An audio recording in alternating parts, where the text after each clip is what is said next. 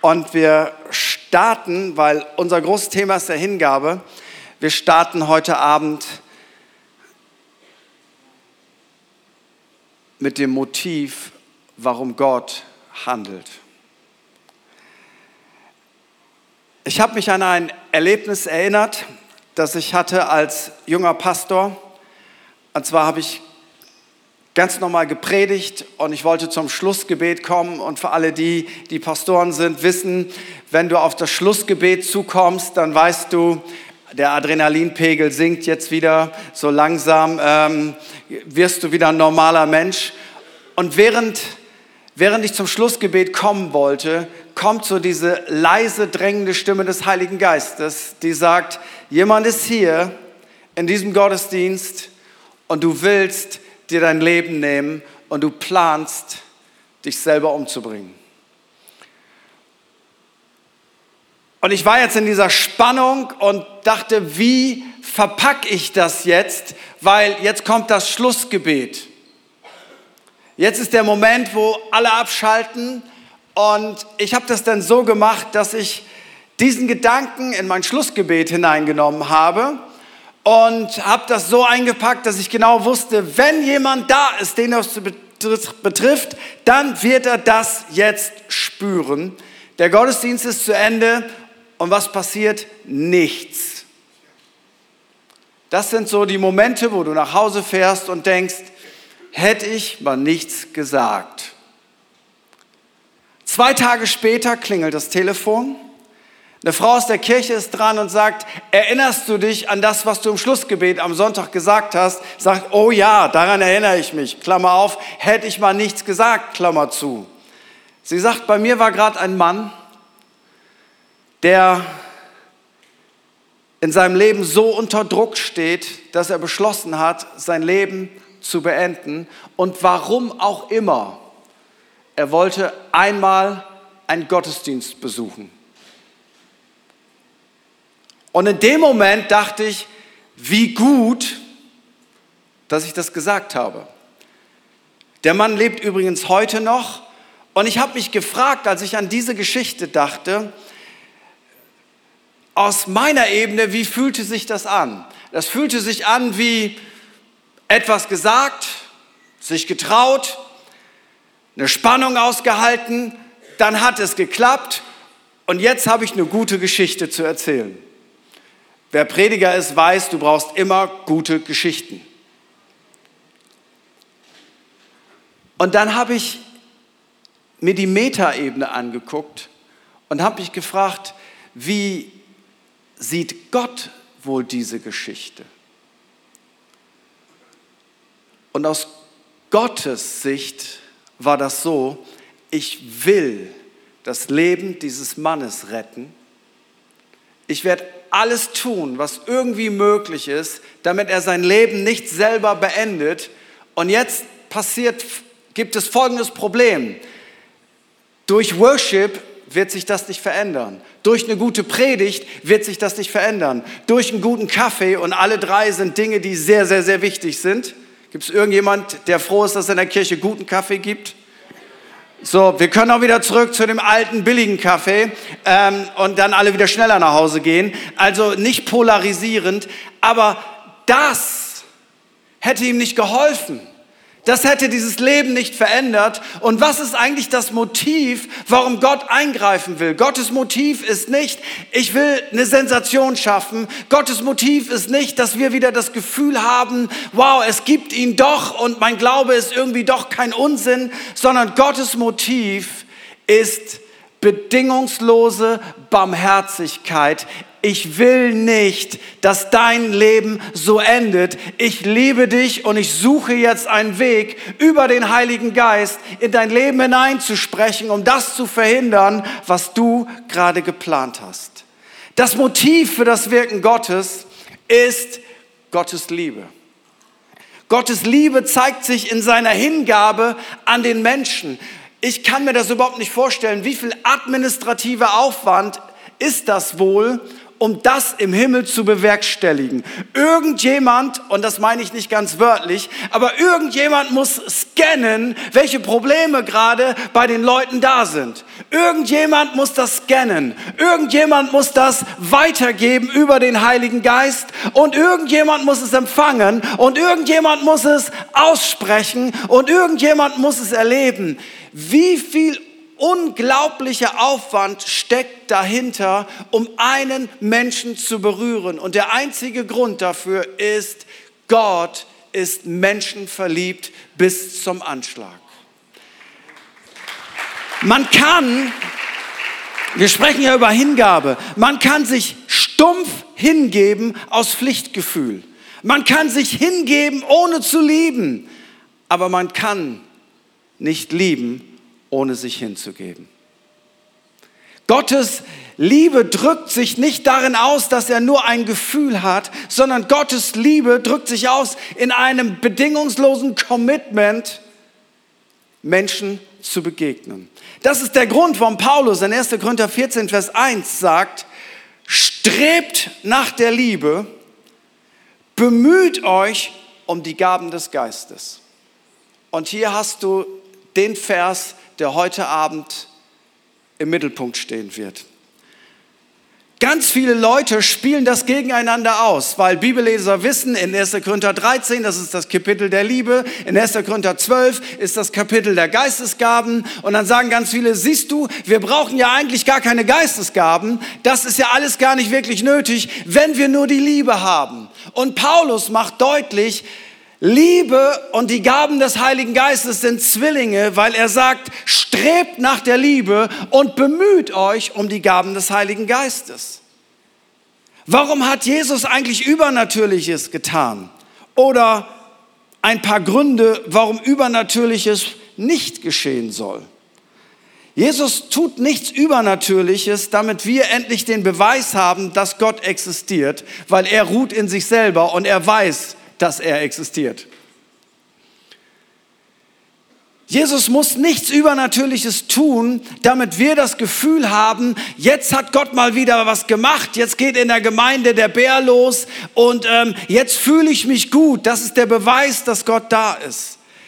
Jesus tut nichts Übernatürliches, weil unser Hunger nach Übernatürlichen im Gottesdienst oder wo auch immer gestillt werden muss. Und Jesus tut erst recht nichts Übernatürliches, weil wir ohne den übernatürlichen Kick unser Leben nicht gestalten können. Jesus tut auch nichts Übernatürliches und er tut auch nicht mehr, damit wir endlich mehr haben. Und Jesus tut auch nichts Übernatürliches, damit wir sagen können, ja, unsere Leiterschaft müsste doch mal wieder. Jemand hat mir mal gesagt, hey, du müsstest doch daran interessiert sein, dass es mehr Geistesgaben gibt. Und ich sagte, ja, bin ich.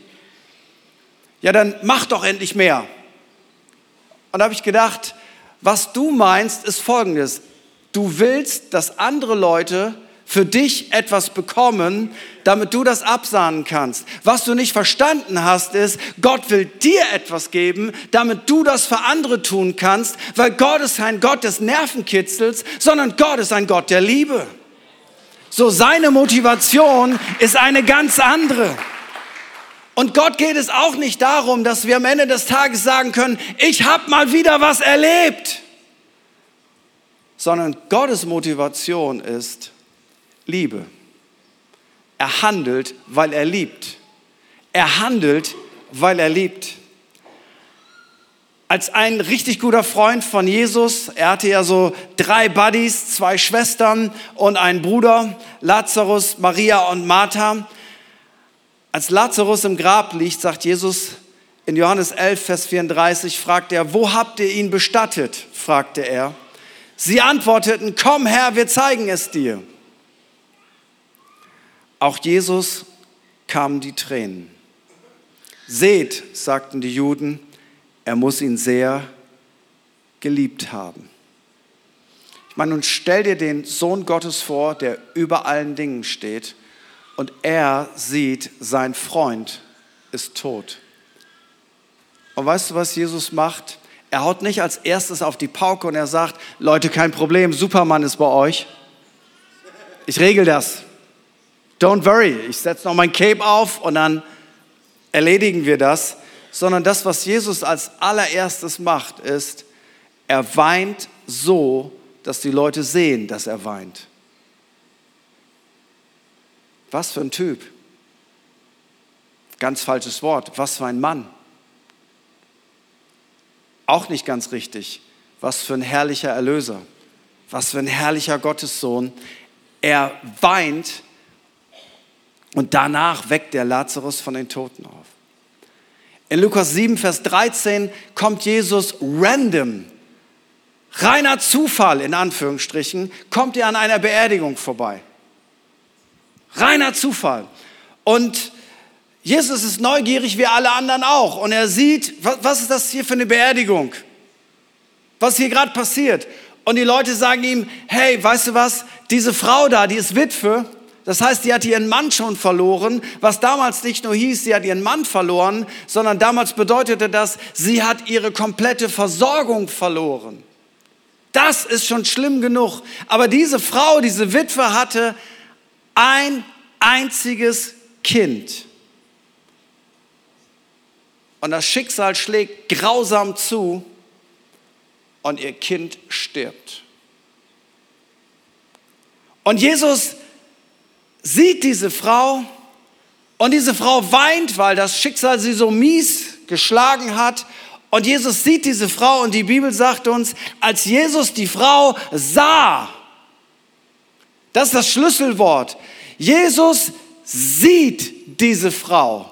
Und er sieht sie nicht nur, sondern Jesus fühlt, was diese Frau fühlt. Und er merkt, was für ein unglaubliches Drama sich in ihrem Leben abgespielt hat. Und die Bibel sagt, als Jesus der Herr die Frau sah, war er von ihrem Leid tief bewegt. Weine nicht, tröstete er sie. Und dann weckt er ihr Kind von den Toten auf. Jesus ging das nicht darum, dass er sagen konnte, hey, das ist der Beweis, ich bin der Sohn Gottes. Guck mal, da hier, aufgeweckt sondern Jesus sieht diese Frau, Jesus fühlt den Schmerz dieser Frau und Jesus springt in die Situation hinein und er heilt oder weckt ihr Kind von den Toten auf. Warum sage ich das? Weil ich glaube, wir werden heute Abend eine Ausgießung von dieser Liebe von Gott in unserem Herzen erleben, wo Gott unsere Herzen reinigt und uns die richtigen Motive gibt, warum Gott handeln soll. Eines der beeindruckendsten Erlebnisse in meinem Leben und ganz sicher auch im Leben meiner Frau ist ein Abend gewesen in Südafrika 1999. Und ich kann das noch genau beschreiben, weil das eine extreme Erfahrung war.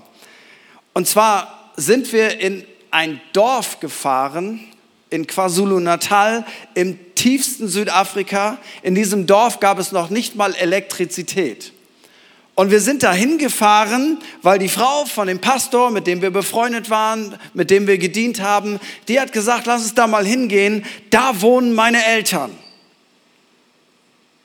Und neugierig wie wir waren, dann fahren wir da hin und dann waren da die ganzen Zulu-Kralhäuser. Das war ja auch äh, ein Erlebnis, das einfach zu sehen. Und dann war, haben wir den Papa der Pastorenfrau kennengelernt und der war alkoholabhängig und, und aber ganz nett. Und dann haben die gesagt, weißt du was, hier gibt es keine Gemeinde. Aber wir laden mal alle Nachbarn ein, dass sie kommen hier in unsere Hütte und dann machen wir ein bisschen Gospel Preaching. Ist das okay? Klar, let's go. Sag, okay, wann geht's los? 17 Uhr geht's los. 17 Uhr fängt unsere Hausversammlung an. Alle Nachbarn kommen, alles Nicht-Christen. 17 Uhr geht's los. Um 17 Uhr bin ich ready. Keiner da. Sagt, okay, wir sind in Afrika. 17.15 Uhr, ich bin ready. Keiner da. 17.30 Uhr, ich bin etwas weniger ready. Keiner da. 17.45 Uhr, keiner da. 18 Uhr, keiner da. Irgendwann dachte ich, ey, das ist total egal, ich bin in Afrika, habe mich auf das Auto gelegt und habe die Sonne genossen, weil die war da. ein paar Dinge, auf die man sich verlassen kann. Und komm in diesen Chili-Modus. Alle Pastoren wissen jetzt, was ich meine. So, ey, ganz entspannt, nicht mehr so dieses, diese Prayer-Haltung, einfach relaxen, da ist die Sonne, Jesus, ich danke dir, du liebst mich, ist das herrlich hier zu sein. Um 19 Uhr kommen die Ersten.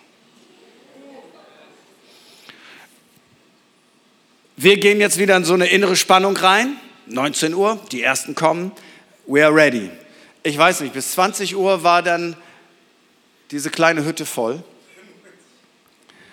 Und der Heilige Geist sagt an dem Abend zu mir etwas, was er mir weder vorher noch nachher jemals gesagt hat. Und das ist schon ein paar Jahre her. Er sagte, Friedhelm, heute Abend werde ich alle gesund machen. Und ich denke so, Deutsch, was bedeutet alle? Und meint alle alle? Aber das habe ich noch nie erlebt, das kann nicht sein. Das, das wird nicht passieren. Ähm, und mein Verstand geht los und ich denke, naja, ich muss das ja nicht versprechen, sondern wir können ja einfach mal losbeten. Wir machen Gospel Preaching. Fast alle kommen zu Jesus an dem Abend. Wir beten mit den Leuten, die haben keine Ahnung, die haben dieses, gar keinen gemeindlichen Hintergrund, keinen christlichen Hintergrund. Wir beten mit denen, die empfangen Jesus. Manche Leute fliegen zu Boden und, und, und erleben die Kraft Gottes. Und ich denke, wow, das sind nicht Churches, die man lange trainiert hat, sondern einfach Non-Christians.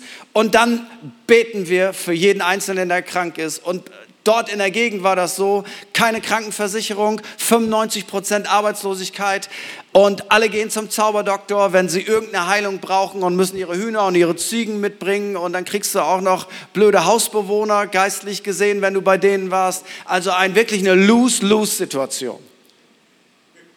Und an dem Abend beten wir für die Leute und das ist der einzige Abend in meinem Leben, den ich erlebt habe, wo alle ohne Ausnahme gesund geworden sind. Das habe ich nie wieder vorher und nie wieder nachher erlebt. Und jetzt habe ich an dieselbe Szene auf der Metaebene gedacht. Ich habe da ganz lange nicht dran gedacht, weil das schon so lange her ist. Ich habe gedacht, für uns, für meine Frau und mich, war das einfach eine mega tolle Story. Das hat Spaß gemacht. Das war der Knaller wir haben Gott erlebt. Wir haben uns danach angeguckt und haben gesagt, hey Freunde, heute haben wir Gott erlebt. Auf der Metaebene war einfach Folgendes. Menschen, die keinen Hirten hatten, die keine Hoffnung hatten, die keine Krankenversicherung hatten, die keinen Retter hatten. Alles, was sie hatten, war ein Zauberdoktor. Keiner ist da, der sich um sie gekümmert hat. Keiner war da, der ihnen das Evangelium gebracht hat. Keiner, der so viel Liebe hatte, in dieses Dorf hineinzugehen, um ihnen die beste Nachricht auf der Welt zu erzählen. Und Gott hat einfach einen Moment gesucht, wie kann ich diese Menschen berühren mit meiner Liebe, dass sie auch wirklich merken, ich bin real, ich bin lebendig, ich liebe liebe sie, ich bin für sie da. Und auch wenn sie keine Elektrizität haben, auch wenn sich kein Mensch für sie interessiert, ich interessiere mich für sie. Und jetzt habe ich zwei Christen dort und jetzt werde ich handeln, weil das ist mein Moment, weil Gott partnert immer mit Menschen. Für mich und für meine Frau war das einfach eine tolle Geschichte bis heute. Für Gott läuft das auf einer ganz anderen Ebene, weil er hat die Menschen so gesehen, Scharen von Menschen, Lukas 9, Vers 36, als Jesus die Scharen von Menschen sah, ergriff ihn tiefes Mitgefühl, denn sie waren erschöpft und hilflos wie Schafe, die keinen Hirten haben.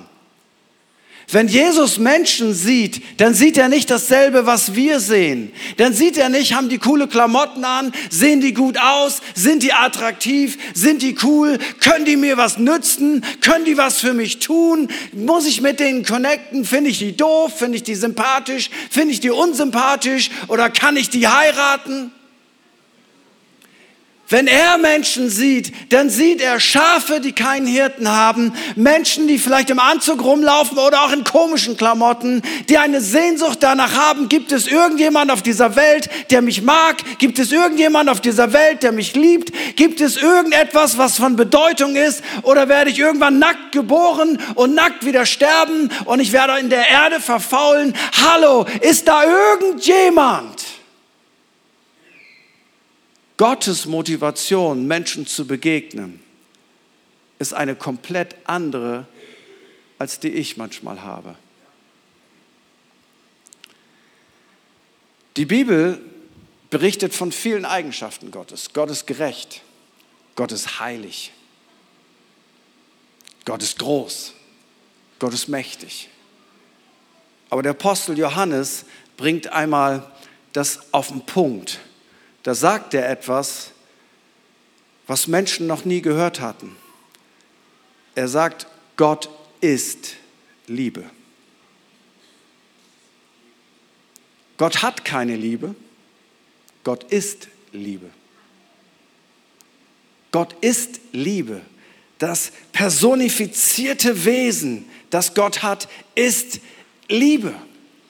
Liebe in allen Formen. Liebe, die sich emotional ausdrückt. Liebe, die eine feste Entscheidung ist. Ich werde immer bei dir sein, ist egal, was du machst. Liebe, die sich in Freundschaft ausdrückt. Liebe, die sich in Treue ausdrückt. Liebe, die sich in Barmherzigkeit ausdrückt. Liebe, die sich in tiefen Emotionen ausdrückt. Gott ist Liebe. Und die größte Sprache, die er hat, ist Liebe. Jesus sagt ja auch, woran, woran wird man die Leute erkennen, die mit mir unterwegs sind? An den Klamotten, Jesus. An der christianisierten Sprache.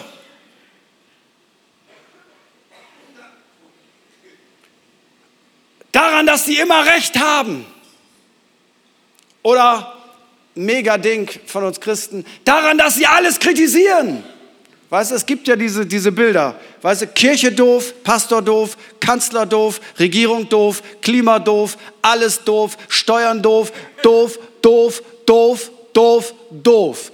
Ja, die Welt ist doof, aber weißt du, was die Antwort Gottes auf diese Welt war? Nicht, ihr seid alle doof, ihr seid alle Sünder, ihr seid Götzendiener, ihr seid meine Feinde, ihr fragt nicht nach mir. Gottes Antwort war, meine Antwort ist, ich sende das Beste, was ich habe. Ich sende Jesus mitten in diese Welt hinein. Gott ist so anders. Während wir noch meckern, ist er schon da.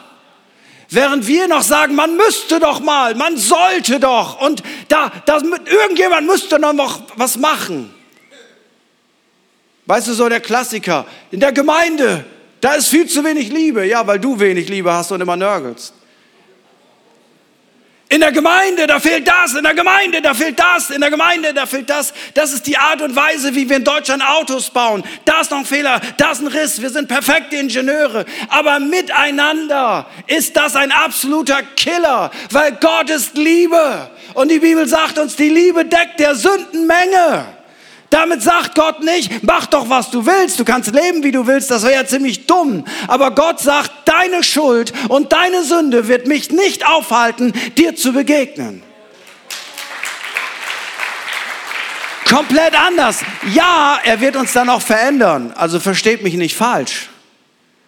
Aber Gott ist Liebe. Kennst du das? Du bist irgendwie unterwegs, du bist beim Einkaufen, du bist beim Arbeiten, du bist beim Autofahren, du bist beim Duschen, beim Radfahren, whatever. Und auf einmal denkst du an einen Menschen, den du seit Jahren nicht gesehen hast.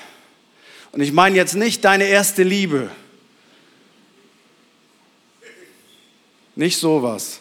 Ich habe schon Ehen gesehen, die sind daran zerbrochen, dass irgendjemand äh, an die erste Liebe dachte, oh, ich suche die mal und wie auch immer. Das meine ich nicht. Jemand, den du lange nicht gesehen hast, du denkst an diese Person und du hast irgendwie so ein warmes Gefühl im Herzen.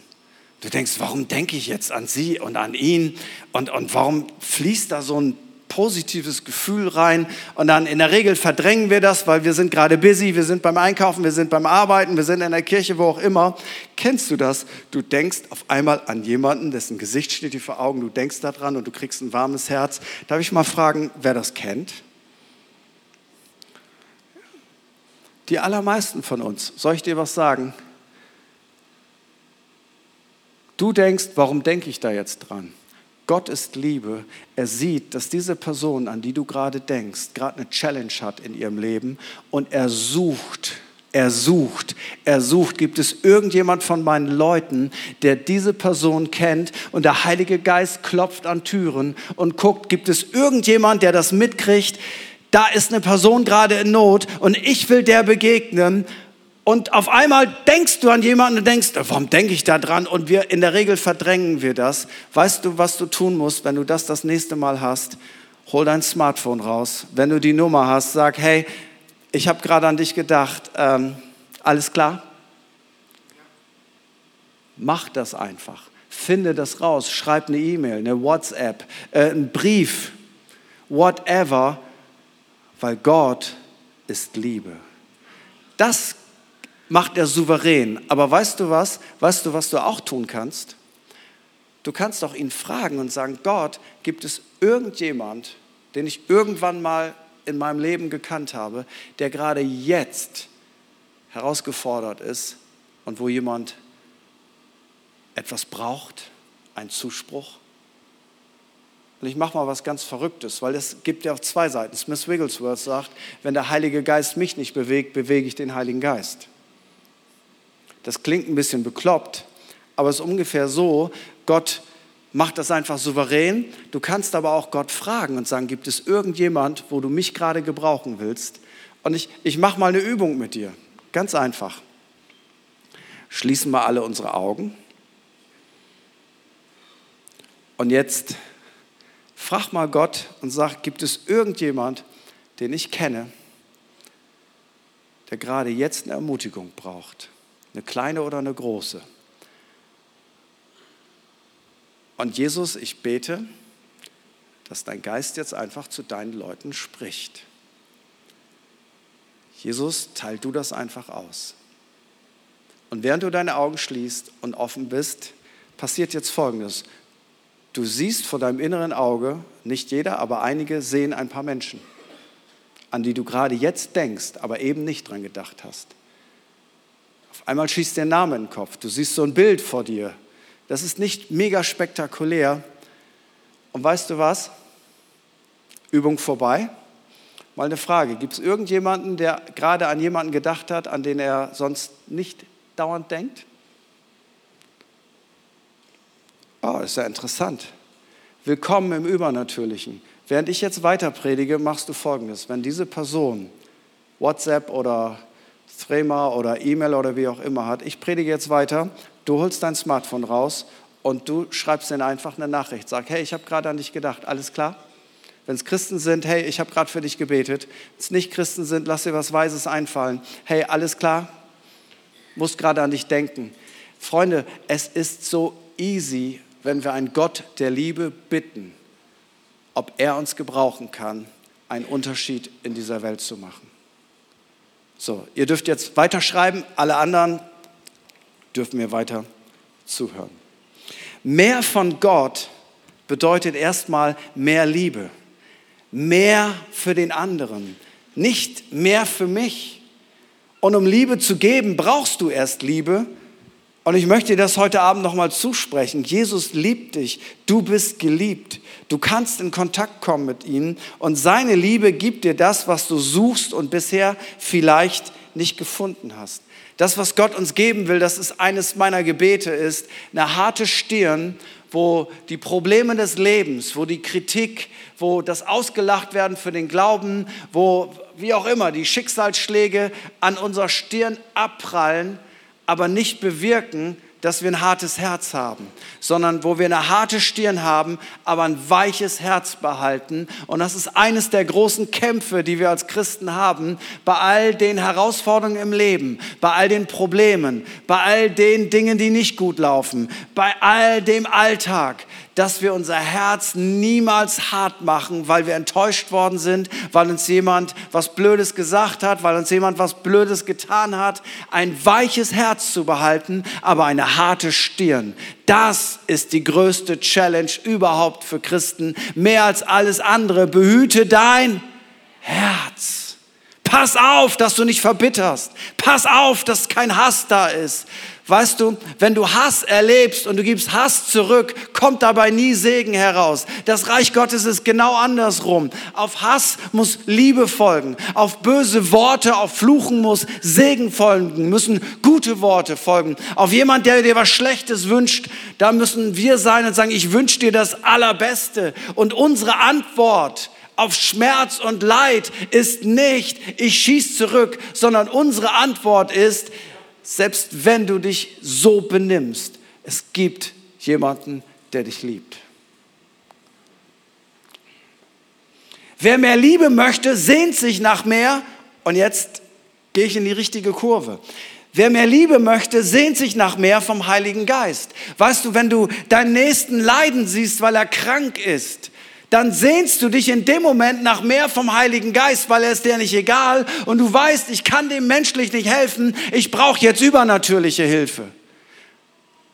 Weißt du, strebt nach der Liebe und eifert nach den Gaben des Heiligen Geistes. Warum? Weil das zusammenhängt. Strebt nach Prophetie. Warum? Weil ein Wort von Gott einen Menschen wieder aufrichten kann. Weil ein Wort im Glauben von Gott die Direktion eines Menschen komplett verändern kann. Weil ein Wort der Erkenntnis lebensveränderndes Potenzial hat.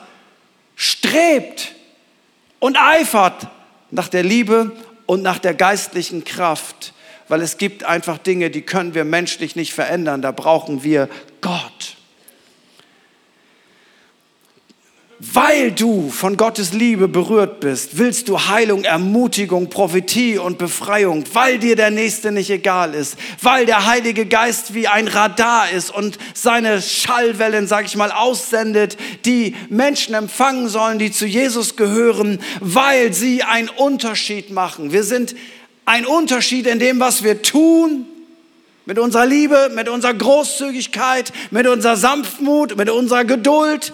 Und wir machen einen Unterschied mit dem, was wir vom Heiligen Geist empfangen, was wir übernatürlich in das Leben von Menschen reinsprechen, wo wir den Mut haben, etwas auszusprechen, wo es keine menschliche Hilfe mehr gibt, wo wir etwas von Gott her transportieren weil unsere Kraft nicht ausreicht, um nachhaltig zu helfen, weil wir Gott brauchen. Deswegen sagt Paulus, strebt nach der Liebe, eifert nach geistlichen Gaben, im griechischen Zelute, habt ein verzehrendes Verlangen, eine glühende Inbrunst, seid eifrig danach, dass der lebendige Gott sich in eurer Mitte offenbart. Und mit eurer Mitte meine ich nicht Kirchenveranstaltung, da auch. Mit eurer Mitte meine ich Montag, Dienstag, Mittwoch, Donnerstag, Freitag, Samstag, Sonntag. Die Kraft des Heiligen Geistes ist nicht in erster Linie nur für Churches da. Die Kraft des Heiligen Geistes ist für jeden da, weil in den letzten Tagen sagt Gott, will ich meinen Geist ausgießen auf alles Fleisch. Alles ist möglich. Oldschool ist, Gott wirkt durch wenige. Und weißt du, Oldschool ist eine große Versuchung. Also Oldschool heute Abend ist folgendes. Ja, Mensch, hoffentlich betet der Misch für mich.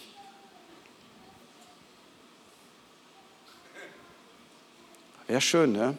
Okay, jetzt ist der Pastor Friedhelm da. Okay, wenn der was hat, ist auch okay. New School ist, hey, vielleicht braucht jemand neben dir etwas von Gott und Gott spricht zu dir. Du bist vielleicht die Lösung. Einer der berühmtesten Pastoren, die jemals in unserer Gemeindebewegung waren, war Pastor Reinhard Bonke. War früher Missionar der Felberter Mission und er hat einen berühmten Heilungsevangelisten eingeladen und hat die Stadt plakatiert. Die Hütte war voll und jetzt sagt er, endlich kommt der Mann Gottes, der Zeichen und Wunder tut. Jetzt kommt die große Revival.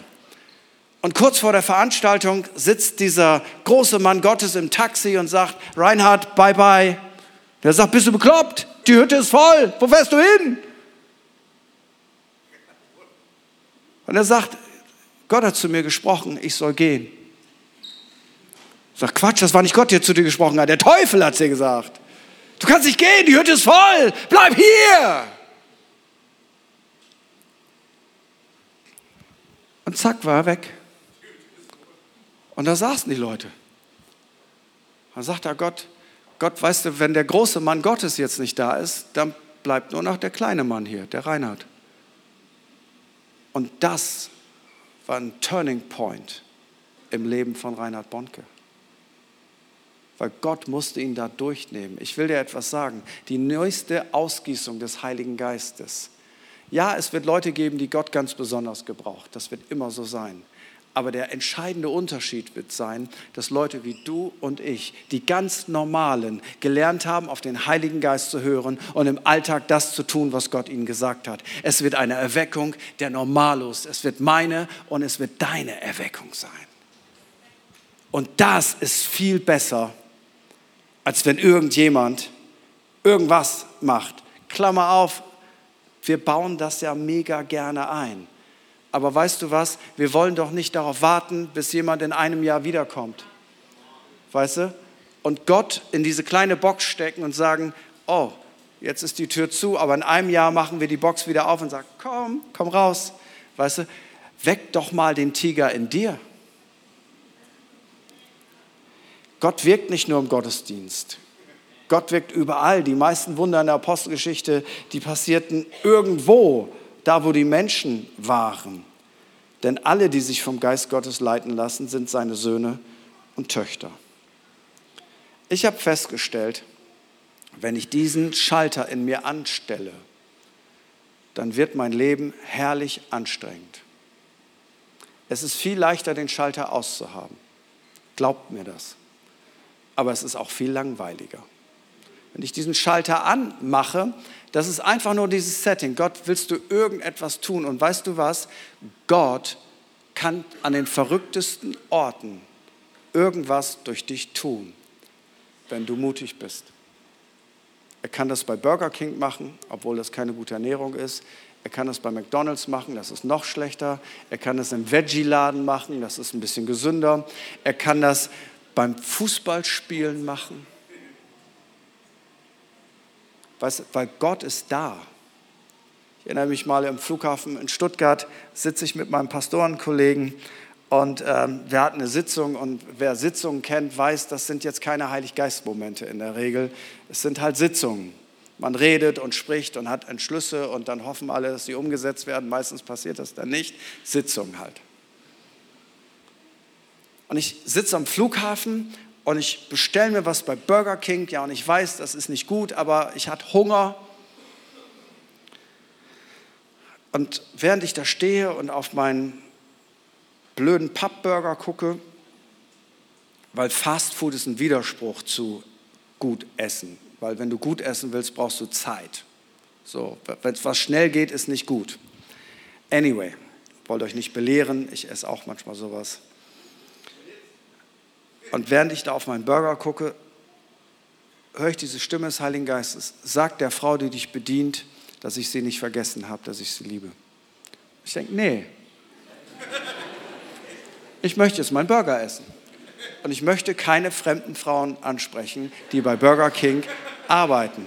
Ich möchte mit gar keinen Leuten jetzt sprechen. Ich habe die ganze Zeit gesabbelt. Ich möchte einfach meinen Burger essen und mit meinem Kollegen an die Decke starren und hoffen, dass dort Einhörner lang galoppieren, mit Eichhörnchen und den Weltfrieden verkünden. Und dachte ich, okay, einer meiner Sätze, der, der mir hilft, ist, die sieht dich nie wieder. Das ist ein guter Satz. Die sieht mich nie wieder. Die Weisheit habe ich von dem Menschen bekommen, den ich am meisten liebe. Die sieht mich nie wieder. Und ich sage ihr, wissen Sie was, halten Sie mich nicht für bekloppt. Und wenn du das schon sagst, weißt du, dann so.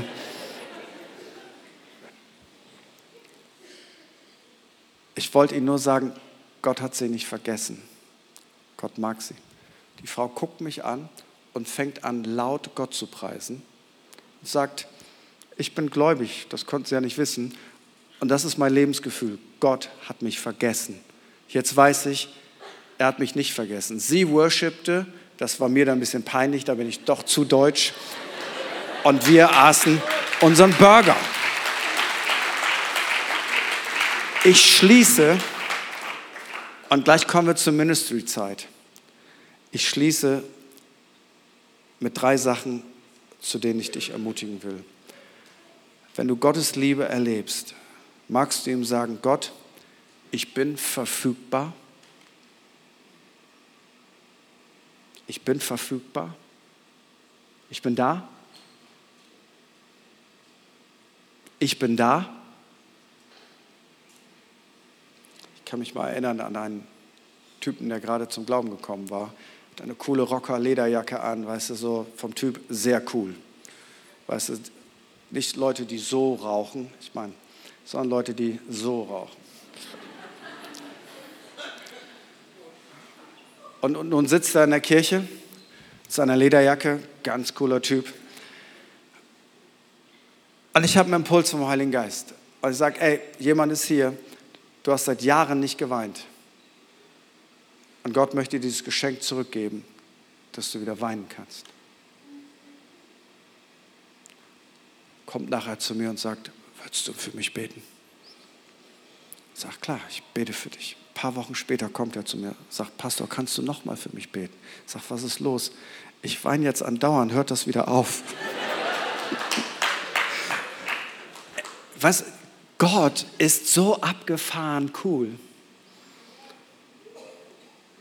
wenn wir es doch nur wagen würden. Das Zweite, ich bin verfügbar, ist, ich bin risikobereit. Ich bin bereit, auf deine Stimme zu hören. Mein Freund Andi Sommer sagt das so. Ich bin bereit, mich für Gott zum Affen zu machen. Und damit meint er, ich bin nicht perfekt, manchmal höre ich nicht das Richtige, manchmal habe ich was verpasst, für uns Perfektionisten ist das ganz schwer. Wir wollen immer 100% sicher sein. Aber weißt du was, wenn Gott dich gebraucht, du bist nie 100% sicher. Da bleibt immer ein Vakuum. Es gibt immer etwas, das musst du im Glauben machen. Es gibt immer etwas, da musst du auf dem Wasser laufen. Und das fühlt sich richtig bescheuert an. Aber es gibt keinen anderen Weg. Da musst du drüber. Gott sucht nicht die Besten und die Coolsten und die Intelligentesten, sondern Gott sucht einfach Leute, die sagen, Gott, ich bin bereit, mich für dich zum Affen zu machen. Ich bin bereit, auf Wasser zu laufen. Ich mach mal was Verrücktes. Und weißt du was? Ja, das ist doch wahr. Du betest manchmal mit Leuten und es passiert nichts. Du hast manchmal einen Eindruck und Leute sagen, nee, passt überhaupt nicht. Du denkst irgendetwas, was passieren könnte und es passiert nicht. Das ist auch Realität. Was ist die Antwort darauf? Weiterbeten. Weiterbeten. Weil als Jesus gesagt hat, bittet und es wird euch gegeben, Sucht, so werdet ihr finden. Klopft an und es wird euch aufgetan werden. Da hat er das nicht in einer Zeitform gesagt im Sinne von, macht das einmal, sondern als ein ongoing Ding. Er sagt, bittet, bittet, bittet, bittet. Hört nicht auf zu bitten. Das war die Zeitform. Immer und immer wieder. Sucht und sucht und sucht und sucht und klopft und klopft und klopft. Immer, Immer wieder, weil eines können wir nicht auflösen. Die Spannung zwischen schon jetzt, Gottes Kraft kommt und er bricht durch, alles ist möglich und, oh, doch noch nicht. Die Spannung zwischen ein Teil des Reiches Gottes ist hier, indem wir es proklamieren, aber das ganze Reich Gottes ist erst da, wo Jesus ist. Diese Spannung werden wir nie auflösen. Und die einen lösen es auf, indem sie sagen, das gibt's gar nicht, das ganze Übernatürliche. Andere lösen das auf und sagen, das klappt immer. Aber ich will dir etwas sagen. Diese Spannung wird sich nicht auflösen. Aber unsere Reaktion ist, wir bitten einfach weiter. Wir hören nicht auf. Wir freuen uns mit denen, die sich freuen und wir weinen mit denen, die weinen. Wir sind auch nicht neidisch, wenn jemand Gott erlebt und sagen, warum habe ich Gott nicht erlebt? Guck mal, der schon wieder. Sondern wir freuen uns mit den Leuten, mit, die sich freuen. Und mit den Leuten, die weinen, mit denen weinen wir. Sowohl als auch. Du darfst nicht abstumpfen und denken, Gott wird es sowieso nicht tun. Weil ich habe jetzt sechsmal gebetet, aber wir wissen doch, spätestens seit der Werbung von vor 20 Jahren, in jedem siebten Ei steckt ein kleiner Schlumpf. Die Eltern unter uns kennen diese Werbung noch. Weißt du, Überraschungseier, das sind, das ist die Firma, die nach der Geburt von Christian Knorr reich geworden ist. Die haben wegen Reichtum geschlossen, weil die brauchen nur einen Kunden, aber das ist ein anderes Thema. Und alle, die ihn mögen, kaufen ihm das auch noch, also noch mehr Reichtum. Und in jedem siebten Ei steckt dir dieser kleine Schlumpf. Und es ist mathematisch ganz einfach. Kauf sieben Eier und du hast einen Schlumpf. Das Blöde ist, wenn du schon sechs Eier gekauft hast, dann bist du so kurz davor und dann sagst du, ich kaufe jetzt aber kein siebtes Ei, das ist mir zu blöd. Dann hast du eben keinen Schlumpf. Was ich gerade eben gesagt habe, ist die simpelste Antwort, die ich auch so ausdrücken könnte. Bittet und es wird euch gegeben. Hört nicht auf zu beten. In jedem siebten Ei ist ein kleiner Schlumpf. Das ist theologisch nicht brillant, aber im Alltag total hilfreich. Ich bin bereit. Und dafür werden wir nachher beten und es wird manche Leute wirklich umhauen und ihr Leben verändern. Wir werden für Menschen beten und du wirst etwas erleben über diesen Tag hinaus. Du wirst erleben, dass etwas von Gottes Liebe dein Herz berühren wird. Und das wird dein Leben verändern. Du wirst Ungerechtigkeit sehen und es wird dich innerlich zerreißen. Du wirst Menschen sehen, die in Not sind und du wirst weinen. Aber nicht, weil du hochsensibel bist, sondern weil der Heilige Geist dein Herz berührt. Du bist bereit, dich hinzugeben, weil die Liebe von Gott dein Herz berührt. Und andere sagen, wie kann man nur so dumm sein, was du machst? Und du wirst sagen, ich kann nicht anders. Ich bin wie Gott. Mal ganz ehrlich, wie, wie viel Prozent der Weltbevölkerung folgen Jesus nach? Zehn Prozent maximal. In Deutschland unter zwei Prozent. Rein mathematisch würde ich sagen, Gott, die meisten interessiert das doch ein Dreck, ob du für die gestorben bist oder nicht. Und mal ganz ehrlich, Gott, für die Und weißt du was? Jesus ist trotzdem gestorben, weil seine Liebe ist nicht von dieser Welt. Und wer von dieser Liebe Gottes etwas empfängt, der verbittert nicht, der wird nicht zynisch, der wird sich weiter verschenken, weil die Liebe Gottes das Schönste ist, was es auf dieser Welt gibt, die schönste Hoffnung, die schönste Gnade, das wertvollste Miteinander. Und ja, ich weiß, erst im Himmel wird es perfekt sein, aber solange wir auf dieser Erde leben, werden wir kämpfen für eine Gesellschaft, wo die Liebe Gottes dominiert, wo Menschen sich so behandeln, wie Gott das möchte, mit Wertschätzung, mit Liebe, mit Reinheit, mit Heiligkeit, mit Ermutigung, mit Spaß, mit Freude. So stellt Gott sich das vor. Und wir werden nicht aufhören, dafür zu glauben und zu beten, dass es immer mehr geschieht, solange wir leben.